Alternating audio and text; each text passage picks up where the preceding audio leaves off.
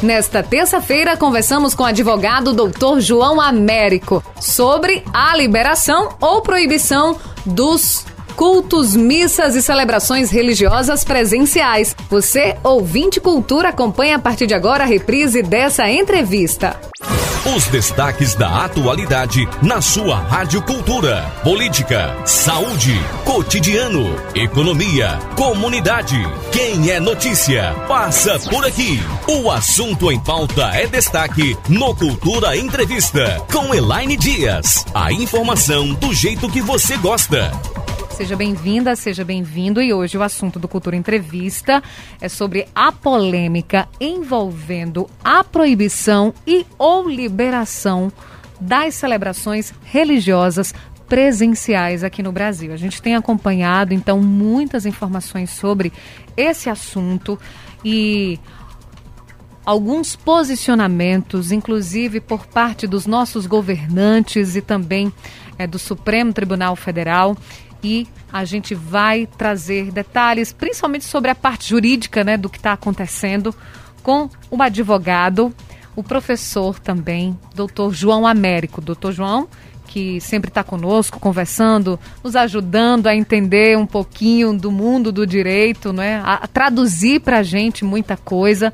Então, hoje o assunto é muito importante e você, ouvinte cultura, vai poder perguntar por telefone, pelo WhatsApp, na nossa página do Facebook e também no nosso canal do YouTube. Doutor João Américo, seja bem-vindo. Boa tarde, é um prazer recebê-lo aqui. Boa tarde, Elaine. Agradeço a generosidade do convite nesse que eu considero o tempo da informação do jornalismo e sempre que venho aqui me refiro a você como uma sacerdotisa e eu penso que Caruaru tem o compromisso de prestar a devida homenagem a você e ao trabalho que você presta, Elaine, porque o seu jornalismo é um jornalismo que você faz com checagens de fatos, de dados, inclusive eu que acompanho o seu trabalho, sei que a sua opinião é focada em dados científicos, em, em, no que preza o bom jornalismo e a boa informação. Então nós estamos vivendo num tempo, num tempo difícil e eu peço para que o ouvinte sempre preste atenção naqueles que se preocupam, nos profissionais que se preocupam muito mais com os fatos e dados do que com narrativas. Hoje nós estamos vivendo um tempo de construção de narrativas ideológicas, políticas e partidárias. E, e a verdade, o, o fato, o dado científico, o dado estatístico, às vezes é deixado em segundo plano. Então, Elaine, você é, faz esse jornalismo, entrega essa qualidade à sociedade, que é um trabalho, além de ser um, um, um trabalho né, voltado a um órgão de comunicação, também é de interesse público, porque em se informar bem e com qualidade salva vidas, né? melhora a condição da vida das pessoas, melhora o senso crítico e torna a sociedade um ambiente muito melhor. Então, parabenizo você por esse tipo de jornalismo que você entrega cumprimentar, já que me, sempre me refiro Ô, doutor aqui. João, muito obrigada. Eu agradeço o nome de toda a equipe de jornalismo aqui da Rádio Cultura do Nordeste, é. né? Porque é difícil ser jornalista, viu? E principalmente em tempos de pandemia. É muito difícil, mas muito obrigada. E assim, a gente fica mais, mais feliz ainda quando tem profissionais como você que se dispõe a vir até aqui conversar, falar, explicar, fazer as pessoas refletirem sobre a área que você entende, que é a área do direito, a área que você estudou e continua estudando e ensinando pessoas sobre a sua área. Então, quanto é importante a gente respeitar as pessoas que se dedicam né, àquela determinada área, é. aos cientistas, a, a, a, aos profissionais de saúde, as pessoas que estão à frente do direito, enfim, é muito importante a gente escutar quem entende da é, história. Eu, eu acho que é, que é justamente isso que falta, porque de repente, Elaine, só para introduzir um pouco, uhum. né, a gente não pode fugir do tema pandemia, que é o grande tema e o grande desafio de nossa sociedade atualmente.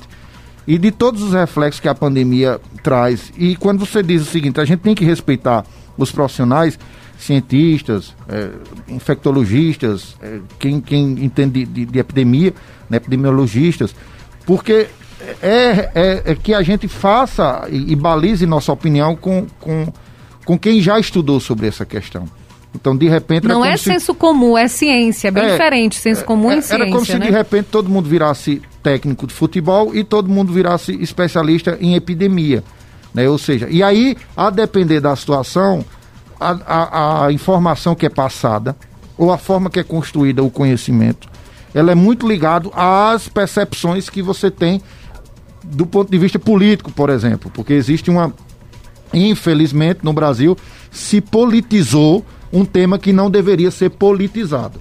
O Brasil precisava de ciência, de que a condução da pandemia fosse feita por um comitê científico, com a participação de prefeitos, governadores, presidente da República, um comitê que fosse o braço auxiliar para as decisões mais dramáticas, que a gente depois vai entrar nisso, porque a pergunta é, não só se a gente vai discutir tudo, Elaine, mas eu, eu só Sim, fazer fique essa à pequena, vontade, doutor João. Só essa pequena introdução. Por que hoje nós chegamos a essa situação do Supremo Tribunal Federal estar tá decidindo acerca de abertura ou não de templo religioso? É, por que houve essa necessidade, né, doutor João, de chegar A necessidade foi a forma com que a pandemia está sendo conduzida em nosso país, de forma irresponsável e conflituosa. Não existe um comitê com credibilidade e legitimidade nacional que defina os rumos da pandemia. E aí o comitê ou uma autoridade que diga o seguinte: essa autoridade aqui está amparada em dados técnicos e científicos.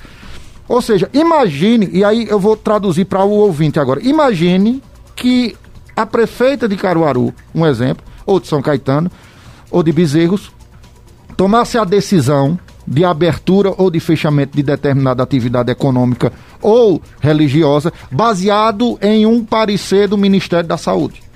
Você imagine a, a, a força da legitimidade, ou seja, imagine que houvesse um, um dado técnico e científico oferecido pelo governo do Estado, pelo Ministério da Saúde e pela Secretaria de Saúde que balizasse e definisse a, a decisão e que, e que desse a, a legitimidade científica para a decisão do, do, do, prefeito, do governador e do presidente da República. Então, quando o, o, o, Brasil adotou o enfrentamento da pandemia, ele disse o seguinte: a gente vai deixar a ciência de lado e nós vamos adotar ideologias políticas e narrativas né, é, é, partidárias e narrativas que mais se aproximem ah, do, eu do acho que a gente que assim eu vai acho dar que certo. é assim que vai dar certo. Então, assim, mas será que a gente não tem essa condição de construir um caminho?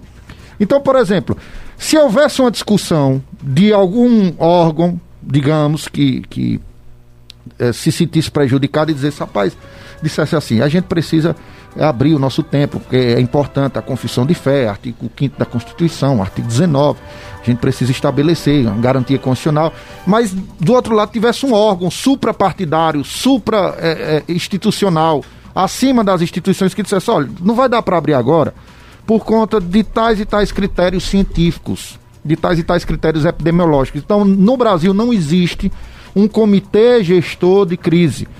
Então, uma saúde que já era deficitária, uma saúde que já era é, capenga, que, que não entregava um serviço de qualidade, precisou se adaptar e, e não se adotou esse consenso. Então, no Brasil, hoje é o privilégio do debate, e aí o que é que acontece em um universo desse? O Brasil hoje lidera o número de mortes no mundo. Hoje o Brasil é um país onde se morre muito por Covid. E se morre muito por Covid porque por falta de centralidade, de definições técnicas, de critérios científicos, de racionalidade, de equilíbrio e principalmente de uma condução errática. Ou seja, cada cada condução em Manaus houve aquela mortandade muito alta, depois diminuiu, agora a gente está enxergando isso em outros locais, aumenta, diminui, tem, tem essa onda, às vezes uhum. muito. A gente passou praticamente o mês de abril quase todo acompanhando 3 mil mortos, naturalizou-se isso e a gente não viu uma atitude de dizer assim, olha, a gente precisa mudar a postura, porque do jeito que está, não está dando para construir isso. E eu não estou falando aqui de vacina de tratamento precoce, não. Eu estou falando de um conjunto de cientistas que define o rumo desse, de, de, dessa política a nível nacional e o Brasil não tem isso. O presidente da República fez um gesto, juntou a, o presidente da Câmara, mas não são cientistas, ou seja, a gente precisava de um comitê científico para tratar dessa questão. Então, quando não existe ciência, existe narrativa e posições ideológicas, e, e, e aí vai ser definido o que é não que se abre. Ou seja, na decisão de Cássio, que é considerada, com todo respeito a quem está me ouvindo, e, e, a intenção faço feito o professor Rui Lira, não é agredir ninguém, mas a decisão de Cássio Nunes, que é considerada uma, uma, uma das piores decisões do Supremo Tribunal Federal, nenhum elemento científico foi pontuado para dizer o motivo porque ele abri, a, é, liberou, é, liberou as, igrejas. as igrejas. Não foi apontado nenhum dado científico. ou seja, de que aquela atitude não representaria um risco às pessoas. Então, pelo contrário, por ausência desse dado científico, se constrói uma decisão muito amparada em um achismo ou em uma, em uma posição. E aí a gente tem que entender, em, em uma posição que eu acredito que é muito mais ideológica, a gente tem que entender que essa decisão não é permanente, não se está caçando a religião, não é a ideia de abandonar Deus, mas é a ideia de, da compreensão do momento que nós estamos atravessando. Um momento extraordinário necessita de medidas extraordinárias. Naturalmente, o vírus se alastra através de outra pessoa. O vírus não tem pé, não tem braço, ele não sai andando sozinho pela rua. Para que uma pessoa se contamine, precisa de outra que seja portadora do vírus. Então, a lógica é o seguinte: um contamina o outro, não existe outra, outra lógica. E a pessoa contaminada pode contaminar determinadas superfícies, e essas superfícies ficam com vírus por causa de uma camada um cientista pode explicar melhor, melhor de, um, de, uma camada de gordura que acaba se fixando em determinada superfície, a depender da superfície passa mais tempo, outra menos tempo. E aí o que é que acontece? As, as pessoas, no fim das contas, acabam se contaminando. Mas é importante dizer que a contaminação da Covid-19 ocorre por uma pessoa infectada. E nesses ambientes, evidente, de, de, de religião, ou seja, de onde se professa a fé, né, religião, cultos, né, missas, e outros reuniões, reuniões e outras formas de, de, de, de é, é um ambiente natural de aglomeração das pessoas. E eventualmente determinada pessoa mais descuidada do que a outra que está portando o vírus e pode ser assintomático ou não pode acabar transferindo para aquela pessoa que está tendo cuidado. Então eu penso que a decisão ela as decisões de, de, de acerca dessa questão elas evidente passam por esse conteúdo por esse critério científico. Só que a gente está abandonando isso e, como eu disse, e repetindo para o ouvinte que está nos, nos escutando agora, nós não podemos preterir, ou seja, abandonar a ciência e colocar as nossas posições ideológicas acima das, da, da, do que é o correto fazer do ponto de vista sanitário. Eu penso e, que esse é o quando o STF precisa definir isso, doutor João Américo, é, é um, um, um, uma atitude legal do STF? É uma atitude correta do STF? É, primeiro que o STF é provocado, ou seja, não é uma, uma posição de que o, o STF está lá e ah, eu vou escolher essa decisão. Existe uma provocação, muito por conta de, de, de posições conflituosas. Se não houvesse conflito, se houvesse unidade, ninguém bateria as portas do STF. Então é bom dizer o seguinte, que toda decisão do Supremo Tribunal Federal, em via de regra, é antecedida de um conflito anterior. Em via de regra. Nem que seja um conflito interpretativo da lei, que diga o seguinte: essa lei é constitucional ou inconstitucional. Nem que uhum. seja nesse sentido, ou seja, está se negando ou não está se negando determinado direito fundamental, ação de descumprimento de direito fundamental é, no, no, do, pra, por determinado governador. Então, existe um conflito que antecede, mas eu imagino que, inclusive, até as decisões do Supremo Tribunal Federal, a crítica que faça nesse sentido, deveriam ser amparadas por um comitê. Eu penso que já passou da hora do Supremo Tribunal Federal escolher um comitê científico para embasar as suas decisões. Eu, eu imagino que a, a, a, medida correta seria o seguinte: ó, antes de decidir, vamos pedir um parecer desse, desse grupo aqui, vamos dar 48 horas. Desse, desse, vamos desse... perguntar a um cientista internacional é, também, né, para evitar é, a questão política, é, de certa forma. E, e além de um cientista internacional, cientista de matizes diferentes, ou seja, vamos pedir um parecer de, de um grupo aqui para eles dizerem, para a gente conduzir aqui a nossa decisão. Eu penso que o Supremo peca nisso. Porque o Supremo está tá incorrendo num, num pecado que o governo federal trouxe ao país. Então, assim, não é crítica à figura de Bolsonaro, é a condução. Ou seja, qual é a dificuldade do presidente da República nomear um comitê científico para definir o que, é, o que é que pode e o que é que não pode? Porque o presidente chegava na, em cadeia nacional e dizia, olha, essa, essa posição aqui é importante ser adotada porque existe um comitê aqui de 10, 50, 60, 100 cientistas que estão amparando isso aqui. Ou seja, é, não é uma decisão isolada de um achismo. É uma decisão que vem amparada. Eu estou escutando com... pessoas é, especialistas. Especialistas, assunto, ou né? seja, pessoas especialistas que estão se debruçando e estão tendo contato com isso. Então vamos, vamos submeter essa posição aqui. E aí onde está? Ou seja, é, deveria haver um ambiente de conflito que não fosse o judiciário. Se houvesse a discussão, rapaz, é, a gente precisa digamos assim, abrir ou fechar ou escolher determinado serviço essencial. Quem vai definir o serviço essencial, é evidente, existem questões já subjacentes, ou seja, questões que não se precisa se discutir com tanta né, profundidade. A gente compreende que serviço de saúde, é, hospitais, farmácias, supermercados, naturalmente, pela sua própria, né, pela sua própria destinação, já se pressupõe como serviços essenciais. Isso está muito claro. Outros serviços públicos, notadamente o serviço de segurança, o serviço de saúde, limpeza pública, também já se constitui como serviços essenciais.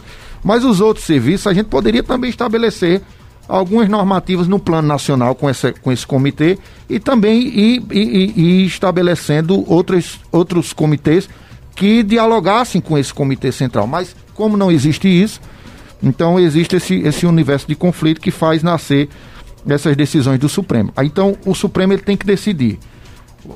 A, a, medida, por vezes, é urgente. E acaba a decisão carecendo, eu acredito, as decisões carecendo de elementos científicos de maior robustez e legitimidade. Por isso se discute tanto a legitimidade. Ou seja, a, a, a discussão da legitimidade e do melhor interesse da decisão de Cássio Nunes vai justamente nesse sentido. De dizer assim, ele agiu no melhor interesse das vidas ou foi só um, uma, uma decisão ligada a uma circunstância do direito, do ponto de vista mais metafísico, teórico, dogmático. Então, é, é por isso que a gente está vivendo esse momento difícil, Elaine. Doutor João, então, no momento, Está proibido, então, o culto presencial, a missa presencial? Gilmar Mendes presen... agora decidiu ontem. Né, em, proibir, em, né? É, decidiu proibir. Estava liberado, proibiu ontem. Estava liberado, proibiu e quarta-feira o Supremo vai decidir essa, esse, esse, tema em plenário. Eu acredito, assim, fazendo só um, ah. juízo de valor a mais adiante que. A votação vai ser rápida, então?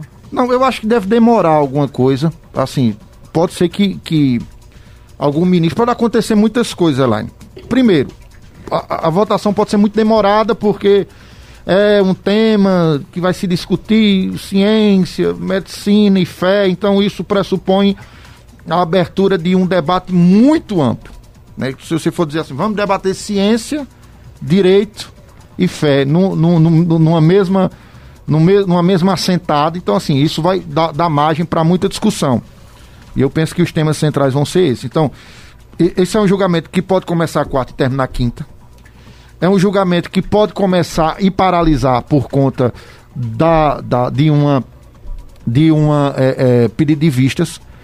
É um julgamento que pode começar só para apreciar a liminar qual das liminares, ou seja, antes de discutir o mérito, qual das liminares é que vai valer, ou seja, se é a liminar de Cássio ou se é a liminar de, de, de, de, de Gilmar. Então, assim, tem várias vertentes. Então, fica muito difícil você criar, fazer um, um prognóstico. Mas quem acompanha mais de perto o Supremo Tribunal Federal entende que o Supremo deve revogar a posição de Cássio e prevalecer o entendimento de que cabe aos gestores locais a definição do que é que abre e do que é que fecha dentro dos dados que possuem os gestores locais. É, enquanto a gente está conversando aqui, né, é, aprendendo aqui com o Dr. João Américo, a gente traz aqui uma notícia que São Paulo bateu novo recorde de mortes. 1.389 mortes por Covid em 24 horas e no Rio de Janeiro já 300 pessoas morreram esse ano à espera de leito de UTI.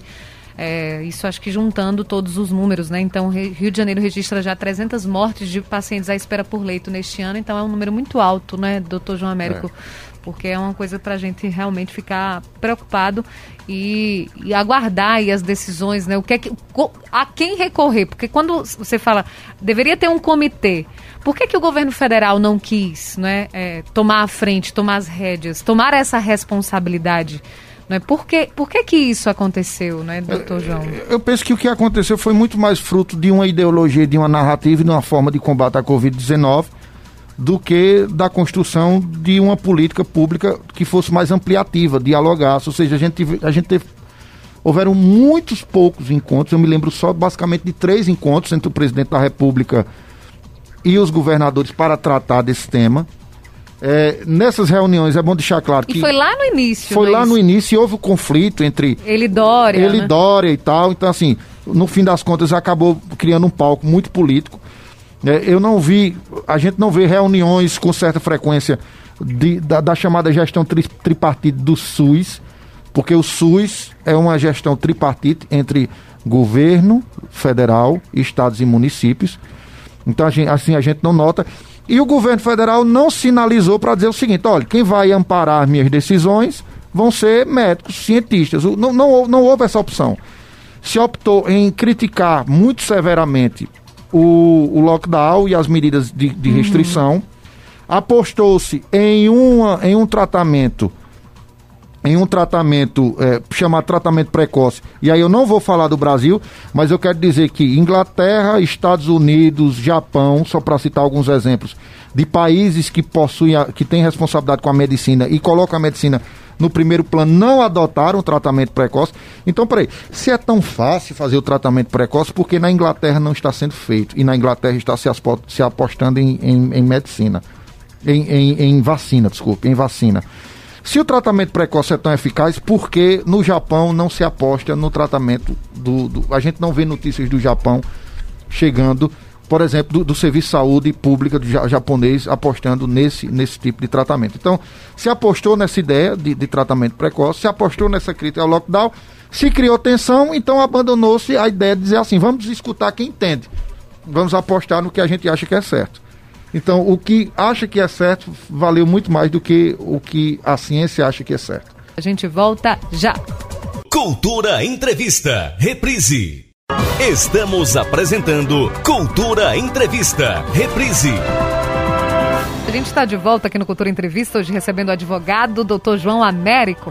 O assunto é a questão da liberação e da proibição das celebrações religiosas presenciais. Essa polêmica que essa semana é o que está mais sendo falado, né? Inclusive os cultos foram liberados, depois os cultos foram proibidos e agora o julgamento vai para o STF e amanhã é que vai acontecer. A gente vai saber se vai, não, vai ou não ser liberado a realização dos cultos, das missas, das reuniões religiosas aqui no Brasil devido à pandemia. O ouvinte Cultura pode participar, fazer pergunta por telefone, WhatsApp e na nossa página do Facebook. Lembrando aqui o oferecimento do programa o programa Cultura Entrevista tem o um oferecimento de Sismuc Regional, trabalho e luta em prol dos servidores municipais de Caruaru e região Agreste Central de Pernambuco. Rua Padre Félix Barreto, número 50, Maurício de Nassau, fone 3723-6542. Casa do Fogueteiro e Utilidades. Dispõe dos produtos para o combate ao Covid, máscaras, álcool gel, tecidos TNT, feltro, micas pelo melhor preço.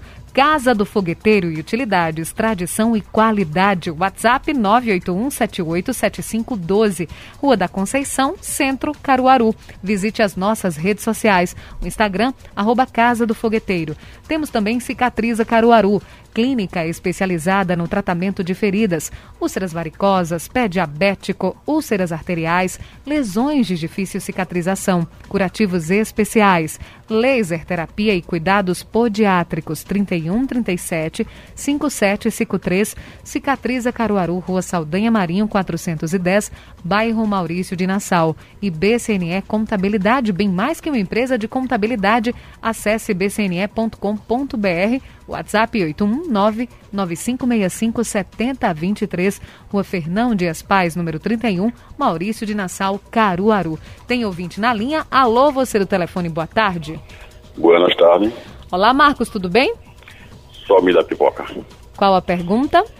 Doutor, é o seguinte, quando vai se votar, o correto seria nós procurasse, nós procurássemos um deputado, senador, vereador, seja lá que fosse, para defender os nossos direitos. Quando se vota no evangélico, principalmente os evangélicos, é quem mais vota, quando vota no evangélico, porque acha que aquilo é um homem santo, um homem de Deus, e lá ele vai lutar pelo bem-estar do povo. E nós, não, não somos evangélicos, no meu caso eu, aí nós não vemos dessa parte, dessa maneira. Você veja na, na, lei trabalhista mesmo, você não vê a bancada evangélica se virar a favor do trabalhador. Não que essa lei ela vai prejudicar o trabalhador. Você vê na, na Previdência Social mesmo, a bancada aí acabar com os aposentados. O homem se trabalhar, se esperar 65 anos e mais trabalhar mais 40 para trabalhar. Isso é uma loucura. Eh, Deus não gosta disso. Ninguém vai a bancada evangélica se levantar isso. Eles lá votam a favor dos interesses dele. O que é bom para o bem-estar dele. É o que ele está tá a preocupação. É no caso agora dessa liberação da, do, do, do, do, dos templos, né? Dos templos religiosos. Aí a bancada evangélica, ela também, ela está se levantando para abrir os, os templos evangélicos, mas também que, que vê que já está vendo por outro lado, o lado financeiro, que a igreja fechada não lucra dinheiro, não dá dinheiro. Imagina dessa forma, um mercado, uma, uma padaria fechada não, não dá dinheiro para o proprietário, a mesma coisa é uma igreja fechada. Mas vamos supor que a igreja aberta também, ela seja bom para o povo, para o, os fiéis. Vamos para trabalhar para esse lado. Aí o, que a pessoa, nós, nós que nós, no meu caso, assim, do, do, nós somos leigos, aí nós, nós observamos dessa maneira assim. Quer dizer, o, a igreja tem que fechar, até a igreja, os tempos evangélicos, não né? falar em igreja na, na, na, na, religião como um todo. O, tempo do evangélico ele pode fechar, mas a, a casa lotérica não, ela pode encher de gente, não tem problema o banco também pode encher de gente, os, os, os ônibus coletivos também podem encher de gente, não tem problema. Agora a igreja não pode abrir. O colégio não pode funcionar, o colégio. Agora, o, tudo que eu falei pode. Aí a, a, gente vê assim, sabe, doutor? Será que a gente não vê injustiça na justiça? Não seria um caso deles, deles, deles explicar melhor para nós que somos negros? Olha, minha gente, isso aqui é perigoso, mas é necessário. Esse caso das igrejas, da colégio aqui, é, não é necessário, é muito perigoso não é necessário. Só que esse caso do banco, do coletivo, é um perigo, mas é um perigo que tem que ser corrido. É um perigo. É, falta, acho, falta de diálogo do governo, do próprio doido do, do presidente do governo e a, e a, equipe de saúde explicar isso direitinho para a pessoa. É perigoso, mas é necessário. E isso não é necessário. Não é está faltando, doutor. Um abraço. Um abraço, Marcos. Muito obrigada. E aí, doutor não, João? Eu, eu, acho que Marcos toca em temas né, bem sensíveis, religião, política, essa definição da separação de Estado e religião, é evidente a discussão do serviço religioso e a contemplação de determinados serviços que já são precários prestados à população, notadamente serviço bancário, serviço de transporte, que são muito, é muito deficitário, é um serviço que não é prestado com qualidade e que pressupõe a aglomeração em detrimento do serviço de saúde. Mas eu, eu acho que Marcos resolve um pouco a questão na medida em que ele estabelece o que é, o que é essencial e, e o que não é essencial.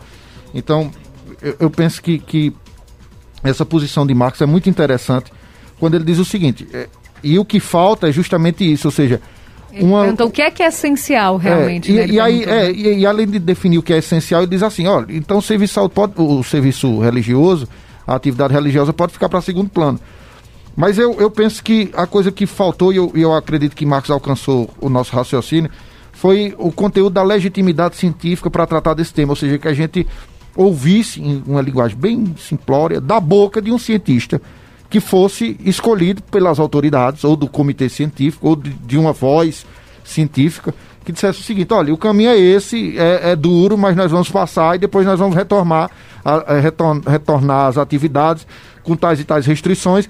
Mas eu acredito que, que a gente precisava dessa legitimidade científica brasileira que nós não temos e que é muito contestada. Ou seja, por exemplo, é, se, um, se uma pessoa é médico e atendeu eventualmente um político de esquerda ou de direita, ele perde a, a legitimidade. Então, penso que a, a, ainda insisto na ideia, um comitê científico era essencial nesse momento para legitimar as decisões acerca do que abre e fecha. Temos outro ouvinte, boa tarde. Boa tarde, essa menina. Oi, Nininha, tudo bem? Graças a Deus está tudo bem. Boa tarde para esse menino que está aí. Qual Olha, a pergunta? Eu, eu penso pouquinho parecido com, Mar, com o Marcos, tá? algumas restrições. Olha, eu queria perguntar a esse menino o seguinte: ele não acha que Deus orienta a mão do homem para ele criar vacina, para salvar, para salvar a vida das pessoas?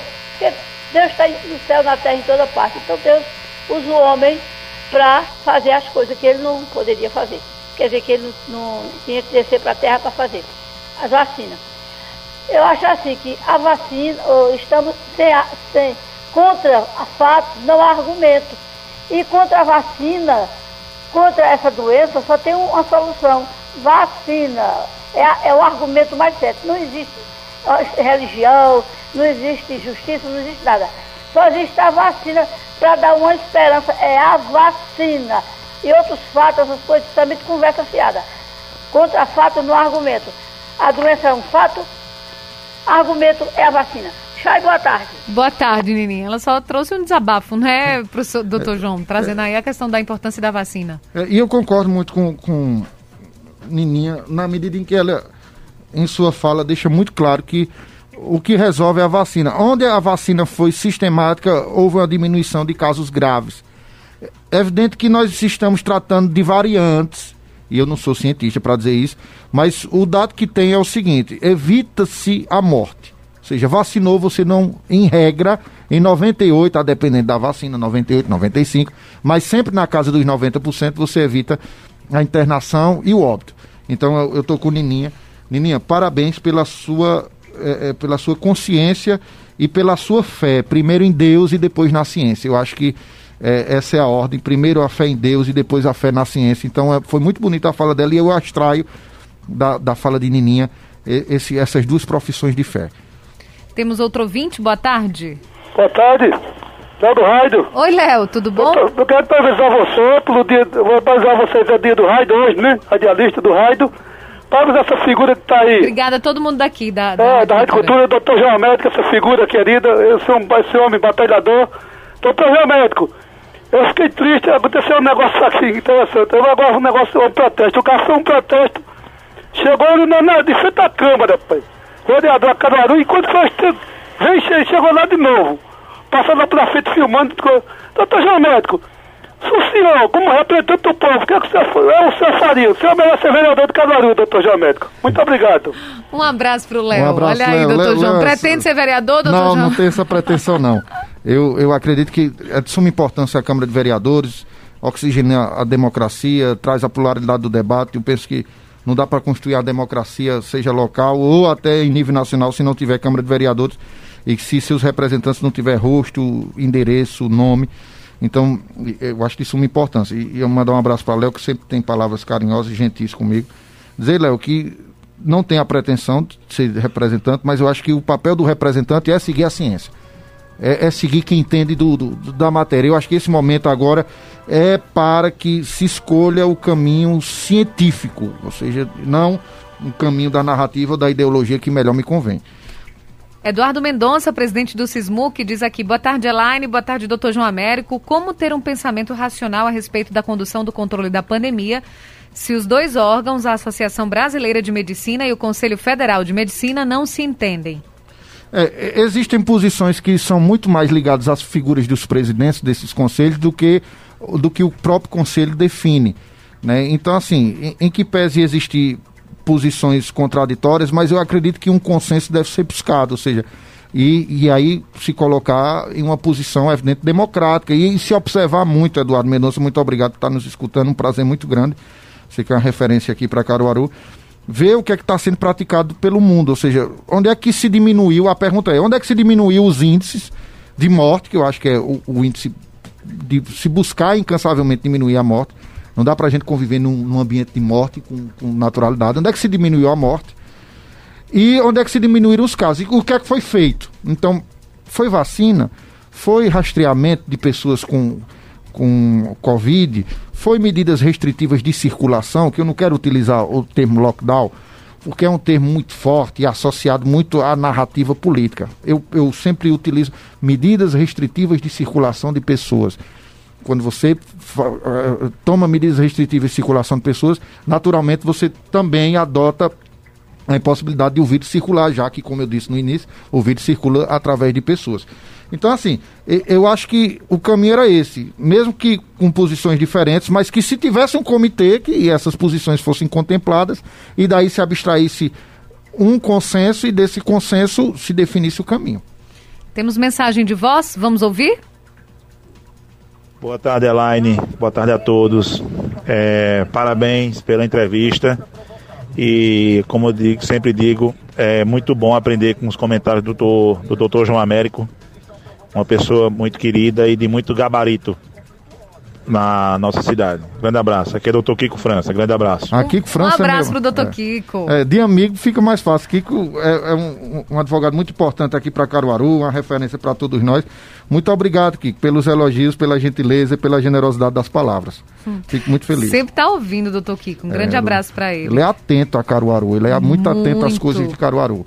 Ele é uma pessoa que é muito entusiasta de Caruaru e, e uma pessoa muito atenta. E, e a gente fica muito feliz de tê-lo ele como, como advogado, eu ser irmão de armas dele. Valdeli Dias, boa tarde. tarde, Elaine Dias e a todos do programa e a todos os ouvintes. Aqui quem vos fala é Valdeli Dias, do bairro Universitário. Doutor, parabéns aí pela condução da, da sua entrevista. E eu queria fazer uma pergunta ao senhor.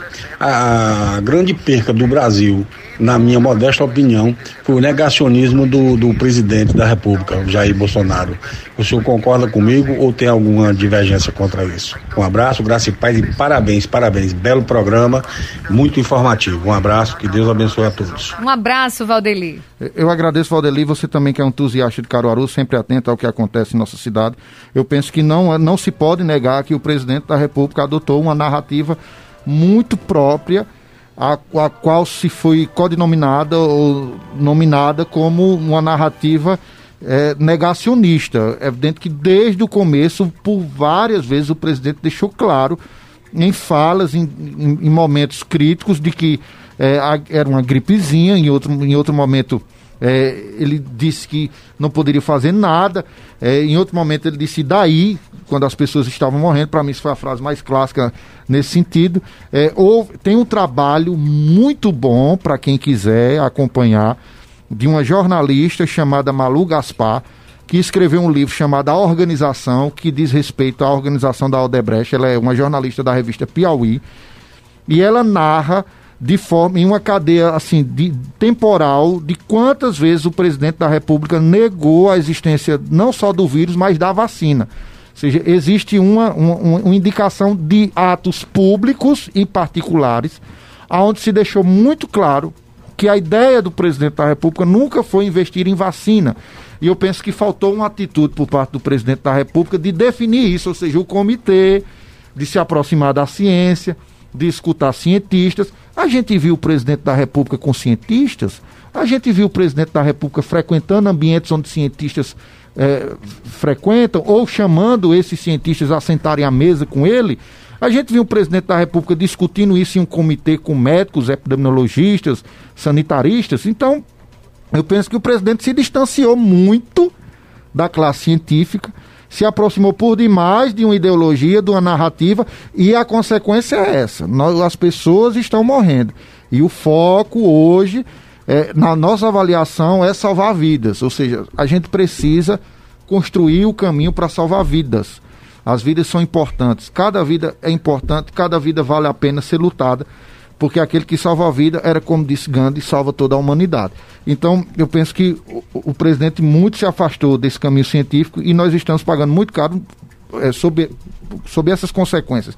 É evidente que existem outras demais consequências, mas como a pergunta foi ligada ao presidente da República, é evidente que eu, eu imagino que essa postura, sim, do negacionismo fez com que o Brasil seja eh, olhado como um par internacional, ou seja, como um país que hoje representa um risco aos outros países. Boa tarde, Elaine. Parabéns pelo programa. Queria parabenizar o doutor amigo João Américo pela clareza jurídica, bem como a racionalidade em sua explanação. Comungo inteiramente do seu pensamento, doutor. Um forte abraço. João Torres, advogado. Ah, muito Caruaru. obrigado, João Torres. João Torres é um grande advogado trabalhista, um homem também generoso, um homem que possui um coração muito grande. Então, é muito fruto do coração de João essas palavras elogiosas. Muito obrigado, João Torres. Boa tarde, Elaine. Aqui é Renato do Vassoural. Eu acho uma, uma, uma sacanagem governo dizer que isso é essencial ou não, vindo de um governo que não dá suporte para quem vive do seu trabalho. Como definir o que é essencial ou não? Faz aqui mais uma vez o questionamento, é, Renato. Há uma discussão do que do, do, requisito de essencialidade ou não. A pergunta é o seguinte: o serviço religioso que ou seja, é, é essencial? É, é essa pergunta que eu quero que ele faça, ele responda. Ou seja, no meio de uma pandemia onde estão morrendo 3 mil, 3 mil pessoas por dia, então é, vale a pena a gente definir, e aí tratando do tema é, do tema saúde pública, se vale a pena a gente manter aberto templos religiosos, onde a aglomeração é condição natural da sua, da, da sua manifestação religiosa. Então essa é a pergunta que eu faço a Renato e a todos que nos escutam e agradeço a Renato pela generosidade de ter nos ouvido. Ailton diz, boa tarde, Elaine. Pergunta ao doutor João sobre isso. Na minha opinião, o único que estava dando certo era Mandetta no Ministério da Saúde, porque ele falava a linguagem do povo, todos entendiam o que ele falava. O que é que o doutor João acha sobre isso? Eu penso que o Brasil perdeu uma oportunidade de ter Mandetta e o próprio Tais. O Tais foi quem investiu na vacina de Oxford. Você tem ideia de como é importante se ter uma pessoa do meio. Se não fosse o Tais que fez o convênio da Fiocruz com Oxford, nós não teríamos hoje praticamente nenhuma vacina circulando no Brasil. Porque a Convex, que é aquela vacina que inclusive tem uma aplicação, uma, abrangência mundial, atrasou. Então, o Tais, eu acredito que era um, nome muito referenciado e um mandete. Então, qual foi a escolha do presidente da República? No, na, na maior crise de pandemia do, do século, da nossa história existencial, escolheu um general em detrimento da classe médica. Então, isso também gerou consequências. É bom, é bom que o ouvinte tenha a percepção disso. Não é se, se quem está certo ou quem está errado, não. Era como se você levasse um filho doente para um quartel em vez de levar para o hospital. Eu quero, eu quero assim deixar bem claro isso para vocês entenderem com essas figuras, por mais hidrúxulas que sejam. Mas é assim, o filho está doente, está com febre, ele está passando muito mal. A gente vai levar o filho para onde? Vamos levar para o quartel do exército. Disse, não, mas lá não resolve, resolve no hospital. Disse, não, mas é, lá, é, lá é o lugar que tem gente honesta, lá é o lugar onde o pessoal é disciplinado, lá tem logística. Disse, não, mas lá não tem o profissional para resolver uhum. isso. Então, assim, foi essa escolha que o presidente fez. Em vez de levar o Brasil para um hospital, o Brasil precisava ser tratado em um hospital. O presidente da República escolheu tratar o Brasil dentro de um quartel do Exército. Mavia Aéreo diz: boa tarde. Infelizmente, enquanto houver um presidente negacionista, politicagem, povo mal educado, infelizmente a tendência é aumentar os números de casos e mortes. E quanto abrir ou fechar igrejas, é seguir os protocolos de cada município. O povo é muito mal educado, diz aqui o Mavia Aéreo. Tem essa questão da consciência também de cada um, não é, doutor João? É, eu acho que o Mavia Aéreo toca num tema muito importante, ou seja, da consciência e da adoção das chamadas medidas de profilaxia, distanciamento, álcool em gel e máscara. Ou seja, eh, eh, são medidas que são adotadas amplamente pelo mundo, não foram inventadas para o Brasil, nem para o brasileiro, nem em detrimento do presidente de ocasião.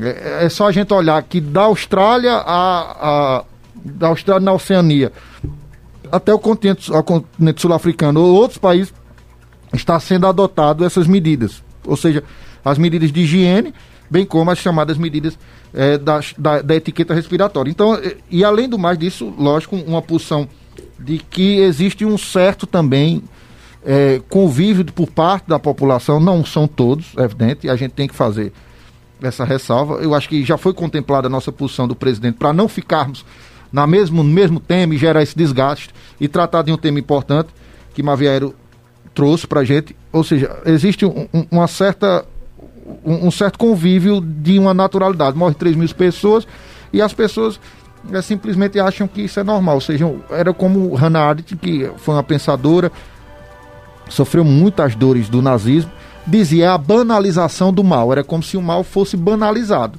Ou seja, como se a gente visse o mal e, e, não entendesse que aquilo era uma circunstância que deveria ser combatido e que aquilo não é o ideal para a construção de uma sociedade sadia. Então, eu, eu acredito que nós, como sociedade, do qual também me incluo, precisamos sim dar o exemplo e adotar medidas sanitárias de profilaxia para evitar a proliferação do vírus.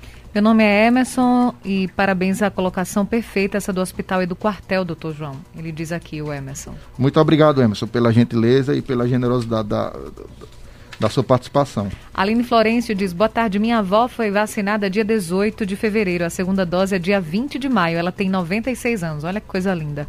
É, eu, né? eu imagino a emoção de Aline Florencio de ter vacinado a avó e de ter dito: Poxa, minha avó está sendo vacinada e, e, e aquela esperança, ela vai ficar mais tempo aqui comigo.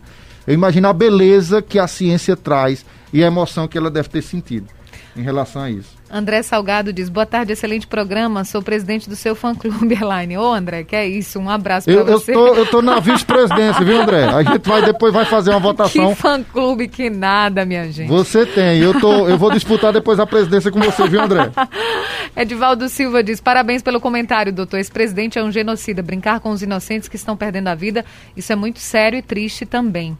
É, eu acho que, como eu disse, está né, tá muito ligado à pauta do presidente, a gente já teve a oportunidade de discorrer sobre isso, mas eu entendo, em linhas bem gerais, que o presidente poderia ter adotado outras medidas. No mínimo, no mínimo, no mínimo, Edivaldo, ser mais, é, é, é, ter mais empatia. Eu acho que só bastava isso. Mais empatia. Não era exigir muito, uma coisa extraordinária, que ele fosse estudar compêndio de medicina, que ele fosse. Mas se ele tivesse, eu acho que se o presidente tivesse mais empatia, nós estaríamos em outra posição tem mensagem de voz, vamos ouvir? Doutor João, boa tarde a você e todos os ouvintes da Rádio Cultura. Eu discordo com o senhor somente nesse ponto do, do ministro. Serra não era médico de maneira alguma e foi um dos melhores ministros da saúde que já passou por esse país. É Deusinho do Caio Castro. Um abraço pro Deusinho, muito obrigada. É, é porque construíram essa narrativa de que Serra foi o ministro, porque na verdade o que é que Serra fez? Serra criou a parte do genérico e construíram essa ideia. Mas veja só, na maior pandemia, você escolheu um general que não tinha experiência do SUS e que nomeou todo o segundo escalão dele, ou seja, toda a, a parte burocrática de pessoas que não tinham, demitiu o Gabado e, e os outros cargos estratégicos. E assim, o que é que de. O, e, e, aí, se a gente for fazer um paralelo, tudo bem, então ele foi demitido por quê? Foi porque era competente? Se ele é tão competente? Então, peraí, se o Pazuello era um ministro tão competente, por que ele foi demitido? Essa é a primeira pergunta. E segundo, qual foi a entrega que o ministro fez? Não trouxe a vacina e os números de mortes sobre sua, sobre sua gestão aumentaram. Então, esse foi o legado de Pazuello. É bom deixar claro e a gente ter essas posições com todo respeito a quem pensa, sim, diferente de mim, mas o, o, a entrega de Pazuello ao Brasil foi um país sem vacina e com a mortandade mais alta do que os outros, do que os nossos vizinhos. Só para citar um exemplo de países da América do Sul. Então, é, essa foi, esse foi o, o legado Pazuello. Uhum, então, consequentemente, não seria um bom ministro, né? Que teve que é, sair, é, né, doutor João? É, se ele fosse bom, ele não sairia, né? Se, se ele fosse unanimidade, eu acredito que vozes se ergueriam e dizeriam, não, rapaz, vamos ficar com o Pazuello, ele está fazendo um bom trabalho. Porque ele saiu devido a uma pressão do, do próprio Centrão, não é? é o, o, Centrão estava pressionando porque o Centrão não estava é, entendendo que a condução né, da, da, da, da pandemia estava feita de forma correta. Eu acho que nós temos que olhar não como aquele olhar de uma mãe que olha para um filho e vê tudo bonito. Era como se, fazendo analogia com essa coisa de exército, teve uma mãe que foi olhar um desfile do filho e só o filho estava marchando errado. Aí a mãe disse: Veja que coisa incrível, só meu filho está marchando certo e a tropa toda marcha errado. Então, o que é que eu quero dizer? Nós temos que, por mais que a gente goste de Bolsonaro, por mais que a gente goste de determinado político, a gente tem que ter um certo senso crítico. De dizer assim, rapaz, você errou. Você pode melhorar. Eu vou continuar gostando de você, mas você erra também, porque eu acho que você não é Deus. Eu acho que você não é, não é um super-homem, não, que não erra, não. Então eu acho que você pode melhorar. Eu acho que equívocos cometeram. Então, assim, se a gente continuar olhando para as pessoas, para Lula, para Bolsonaro, para Raquel Lira, com essa ideologia cega que tudo que vem deles é bom, é puro, é nobre, é justo, é incontestável, a gente não vai evoluir como sociedade porque nós estamos falando de ser humano, Elaine. Eu posso estar completamente equivocado aqui, mas eu tenho que ter a, a, a, também a compreensão que em determinado momento os meus equipes devem ser demonstrados e reconhecer para melhorar e me aperfeiçoar. Agora eu não posso compreender. Não, não que... existe perfeição. É, agora ter essa compreensão que determinadas pessoas colocaram um pedestal inatingível, ou seja, é, tudo tem razão, ou seja, e aí quando eu falo tudo tem razão é para deixar bem claro as duas posições, para depois, assim, ninguém fixar a pecha aqui nesse programa, ou em mim, qualquer que seja, porque no, no espaço privado é uma coisa, nós estamos no espaço público e temos que ter responsabilidade no espaço que nós estamos. Mas tudo está certo, então tudo que Lula diz e faz é certo, é 100% certo, não existe, não tem retoque, e Bolsonaro na mesma quadra. Eu estou pegando duas, duas, duas figuras expoentes da política para tratar só esse ponto de vista. Então, o que é que eu quero dizer? A gente precisa ter senso crítico. Era a medida mais adequada na pandemia indicar um indivíduo que era general e não tinha experiência em saúde? Foi isso era a melhor opção para o país em uma pandemia? Essa é a pergunta. Se for sim, cada um que conviva com a sua consciência em relação à resposta. Severino diz, está lá na Alemanha o Sever Severino, um grande abraço para ele, sempre está acompanhando a gente, mesmo de longe. Ele diz, boa tarde Elaine, advogado Dr. João Américo. Elaine, queria parabenizar você e sua equipe por, por, esse dia especial. Além disso, quero enfatizar o meu respeito pelo trabalho esclarecedor da Rádio Cultura durante essa pandemia. Maravilha, um abraço para o Sever. Tem aqui o Marcos do João Mota que diz, boa tarde Elaine João Américo, Humberto Costa criou o SAMU e o povo de, diz que ele não presta. É, enfim, a, o Jorge do Pau Santo diz, do Agreste de, de Pau Santo diz, Professor, boa tarde. Você e para Elaine, ouvintes da Rádio Cultura, essa é a lei do retorno. O povo votou para mudar, viu que não mudou e agora está querendo novamente Lula, porque este sim, como o povo diz, roubou, mas ajudou o povo. De que adianta ter um pai bonzinho e deixar ele passar, o filho passar fome? É a mesma coisa ter um pai que me reclama ou me bota quase todos os dias mas é de bucho cheio, diz aqui a opinião do Jorge. Eu gostaria de agradecer, doutor João Américo, pela sua participação aqui no programa. É sempre muito bom escutá-lo, conversar com você. Você sempre traz aqui muita, muito conhecimento e muita reflexão para os nossos ouvintes. Muito obrigada e a gente aguarda nessa né, decisão de amanhã do Supremo Tribunal Federal sobre a liberação ou continuação da proibição do, das celebrações religiosas presenciais aqui no país. Eu Muito que agradeço, obrigada. parabenizo pelo dia. Hoje é o dia do radialista. Hoje é dia do rádio, dia do rádio. em Pernambuco. A data é pernambucana, a data Entendi. é estadual. Mas o rádio não O rádio tem é, vários dias, é. né? A gente comemora o dia mundial, o dia nacional e hoje é o dia estadual. É, mas, mas, mas o rádio por si só, sem, sem quem passa a informação e quem lhe dê vida, não é importante. Então, parabéns para vocês que fazem o rádio. Vocês é que são o rádio. Que essa é uma ferramenta extraordinária. Em tempos de interatividade, todo mundo fala, hoje fala interatividade, o rádio já, era já é interativo há muito tempo. Em tempos de rapidez da informação, o rádio já vem entregando isso faz muito tempo. E aquela frase clássica que se atribuiu: se o mundo acabar, o primeiro a noticiar vai ser o rádio, pela velocidade que se tem. Então, eh, eu quero cumprimentar a todos, agradecer a generosidade do convite, Elaine, dizer que é um- sempre um prazer estar com você. Mais uma vez, ressaltar da importância que nós temos e da valorização que nós temos que dar a quem tem como ferramenta essencial, quem tem como, como insumo fundamental e matéria-prima a informação, transforma essa, informa transforma essa informação em conhecimento e, e- e entrega, como você faz, Elaine, no, no dia a dia. Então, a gente tem que valorizar profissionais de sua envergadura, do seu compromisso, que você é tem muito compromisso com, com a informação. Então, todas as informações que eu sei podem, inclusive... A- aperrei é, um pouquinho também, né, doutor não, João? Doutor às vezes- João, esse decreto, É. você me ajuda. Não, doutor eu- João. eu- eu, doutor João é um respeito- grande parceiro, viu, gente? Inclusive, não apenas aqui nos microfones. Eu quero é, agradecê-lo também aqui diante do- de todos os ouvintes, né? Porque doutor João, ele nos ajuda muito também nos bastidores, né? A gente está na central de produção com dúvida num termo jurídico. Mas gente, pode mandar, E a um gente prazer. liga para ele, ele atende na hora, responde e diz, Elaine, ó, é assim, é assim, um decreto, uma, uma resolução. Ele está sempre ajudando aqui a, a imprensa e principalmente a gente aqui da Rádio Cultura. Muito obrigada, viu, doutor João? Você é um grande parceiro Muito da obrigado, Rádio Elaine. Cultura. Foi um prazer, faço isso com, com muito prazer, muita alegria. E dizer que a gente está à disposição, cumprimentar a todos e esperando a nova oportunidade. Fiquem com Deus e vamos se cuidar. Eu acho que a palavra de ordem agora é fazer um pouco do que Neninha disse. É fé em Deus e fé na ciência. Muito bom. Muito obrigada, doutor João Américo, advogado, professor também, nosso entrevistado de hoje. Muito obrigada a você, ouvinte Cultura, pela audiência, pela companhia. Tivemos os trabalhos técnicos de Sandro Rodrigues. Um grande abraço e a gente se encontra amanhã. Até lá. Você ouviu Cultura Entrevista com Elaine Dias.